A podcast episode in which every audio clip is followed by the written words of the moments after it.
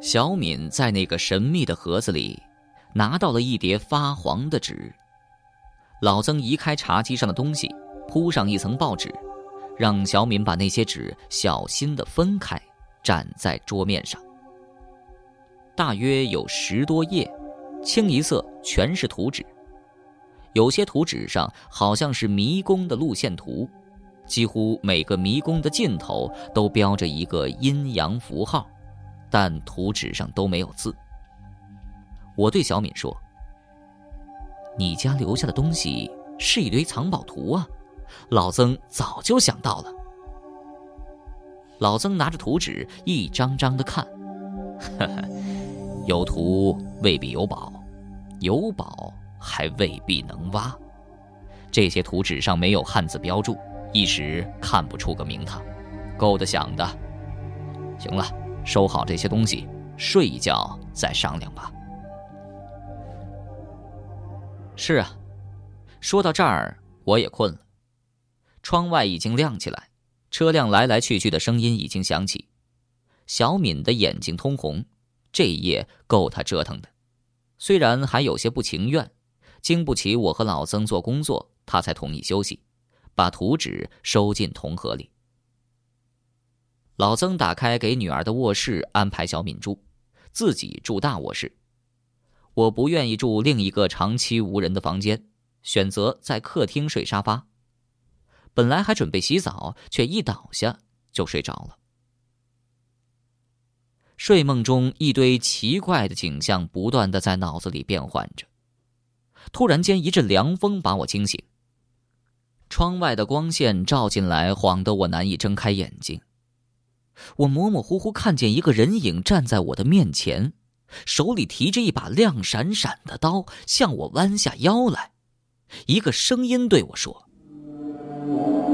买了点菜，是做回锅肉呢，还是盐煎肉？”哎呀，曾老头，你吓死我了！我回过神，翻身坐起，打开手机看时间，已经是中午十一点过了。听说你做的菜达到一流境界，哎呀，做什么都可以呀，我给你打下手。于是我们俩在厨房里忙碌起来，一大坨的鲜肉煮了一个半熟，香味扑鼻。老曾熟练的切着肉片，菜刀上下翻飞，一片片的肉倒下来，排列的整整齐齐，而且厚薄整齐，让我赞不绝口。老曾对我讲：“一会儿。”小姑娘起来，问问他意思。如果愿意让咱们帮忙，咱们就把那些图纸整理一下。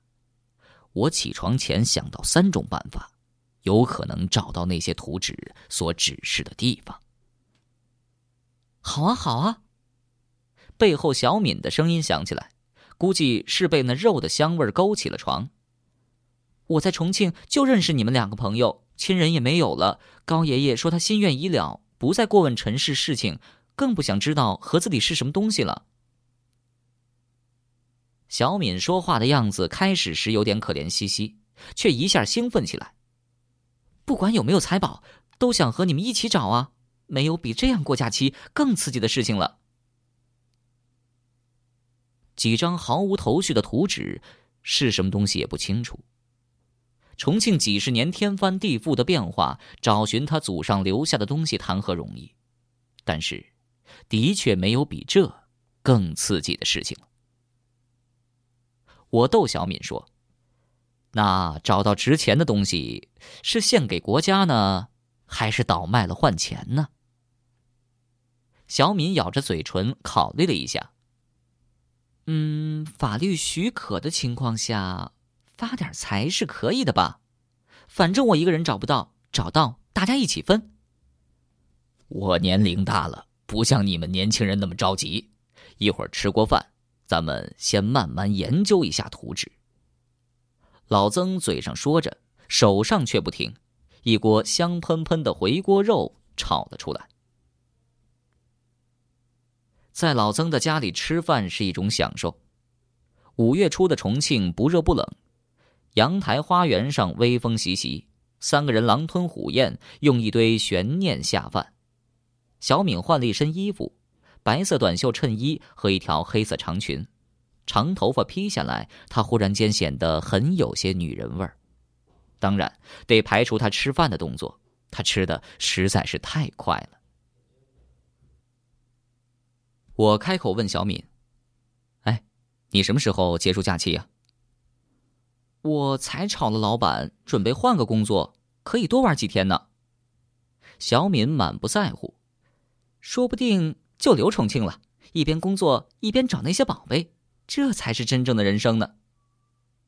我和老曾都笑起来。老曾说：“要搞清楚那些图纸，你得把家事尽量多的告诉我们。”行啊，只要不问我感情问题，其他都可以。小敏立刻摆出了答记者问的派头。由于小敏所知不多，我们一边问一边启发，加上猜测，总算弄清楚一点眉目。小敏的爷爷解放前学建筑，毕业后好像参过军，具体做什么不清楚。我们分析，他很可能是在重庆的警察局里，做了徐中奇局长的部下。重庆解放时，他没有跟国民党去台湾，而是参加了新中国的建设工作，重新成为一名建筑师。据高老爷子讲，五十年代，小敏的爷爷由于历史问题被打成右派，在重庆扫大街，大约在一九六七年重庆武斗的时候死于流弹。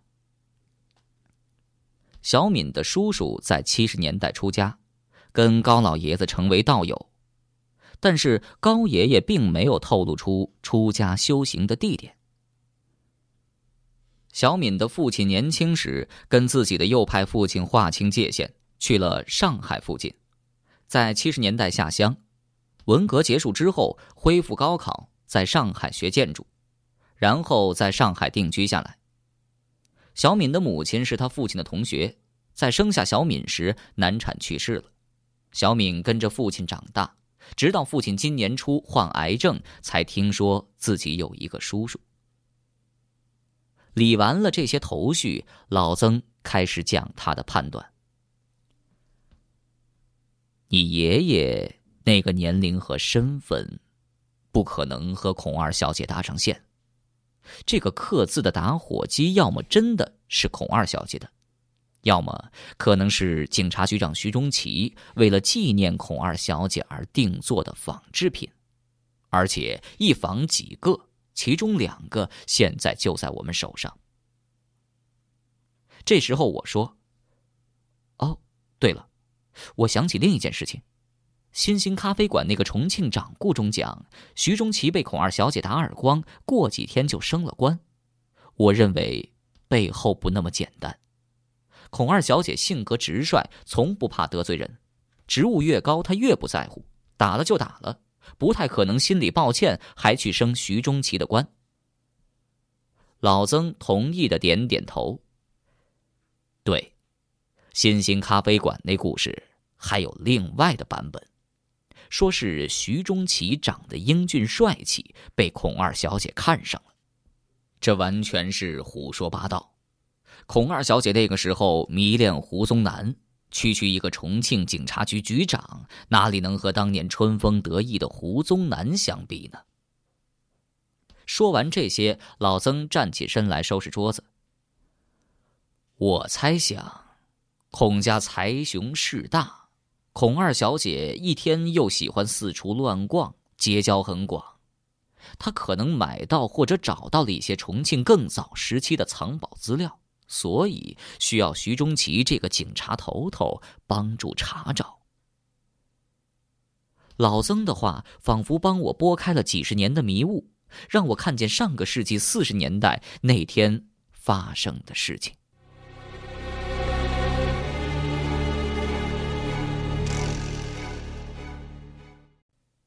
孔二小姐打过徐中奇的耳光，心满意足的从新兴咖啡馆中出来。上车时，突然觉得徐局长懂事，而且是一个正好派得上用场的人，于是转身招呼他上车。受宠若惊的徐中奇拍胸膛承诺了要帮孔二小姐一个大忙，几天之后，徐中奇荣升四川省警察局局长，找来学过建筑的一个警察做他副官，那就是小敏的爷爷。老曾接着对我说：“这些图纸像是同一个人画的，可能是两种情况，一种是徐中奇或小敏爷爷画的。”记录的是徐中奇在逃离重庆前留下的东西，他的藏匿地点；另一种是徐中奇帮助孔二小姐整理的藏宝图资料。当然，也可能两种均有。听着老曾的话，我在心里继续描绘当时的情景。一九四九年十一月。解放军已经开进重庆城，势如破竹。国民党军队无心恋战，飞机在重庆频繁起落，把高级官员撤向成都。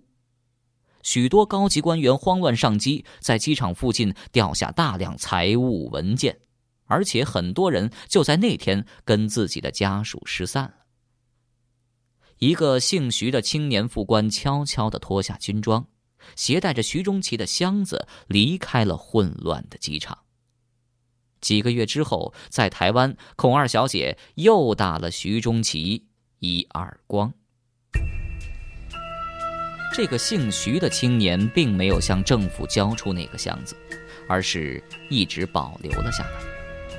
也许是人性的贪婪，也许只是不想惊扰那些尘封在地下的故事。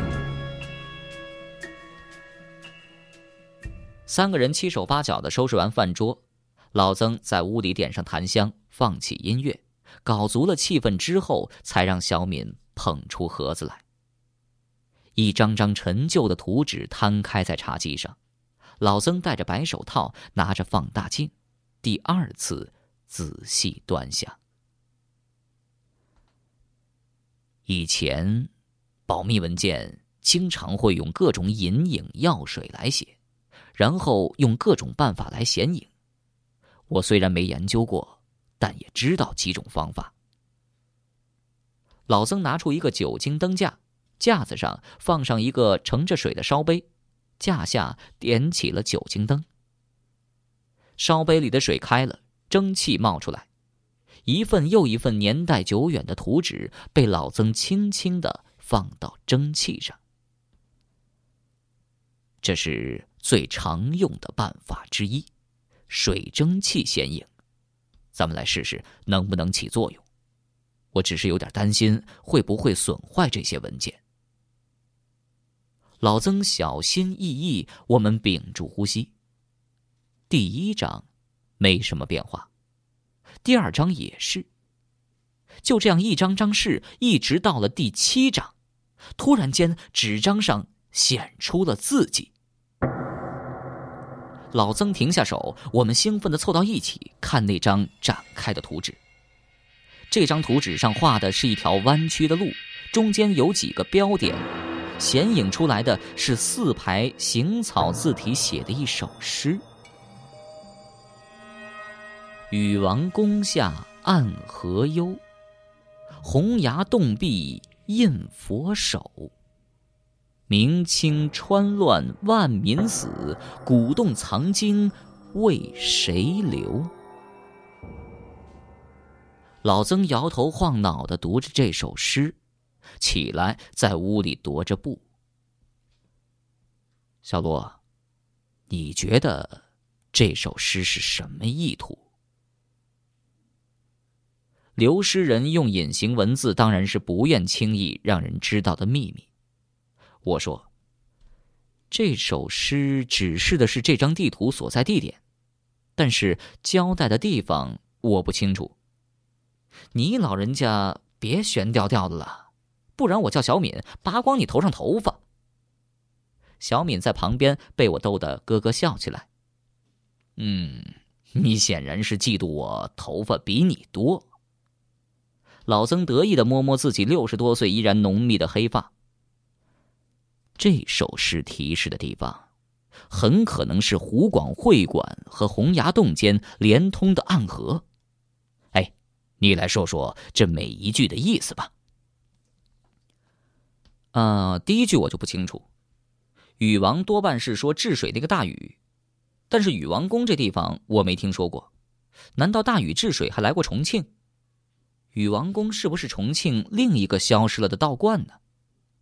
嘿嘿，你看第三句，“明清川乱万民死”，应该给你点提示了吧？老曾继续在卖关子。明清川乱。应该是指明清交替的时候，那个时期重庆死了很多人吧。老曾点燃了一支烟。是啊，三百多年前那时候，有四场大规模的战争，打了近四十年，重庆人都死的差不多了。第一场是张献忠起义，和明军清军打，一打就是六年。第二场是张献忠死后，他的部下孙可望、刘文秀和清军打，又打了九年。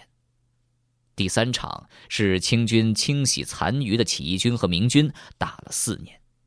第四场是清军打吴三桂，打了七年，加起来打了四十年左右。四十年的战争，重庆城被破坏的很严重吧？是啊。所以，重庆城的人口当时迅速减少，城中基本没有人，老虎都在街上乱逛。康熙刚登基的时候，派来一个叫张德的巡抚查看情况。他写信向康熙汇报说，绕着重庆开了几天的船，连人的声音都听不到。小姑娘，这几天过节，如果你上街的话，肯定看到重庆街上密密麻麻都是人，挤得人心烦。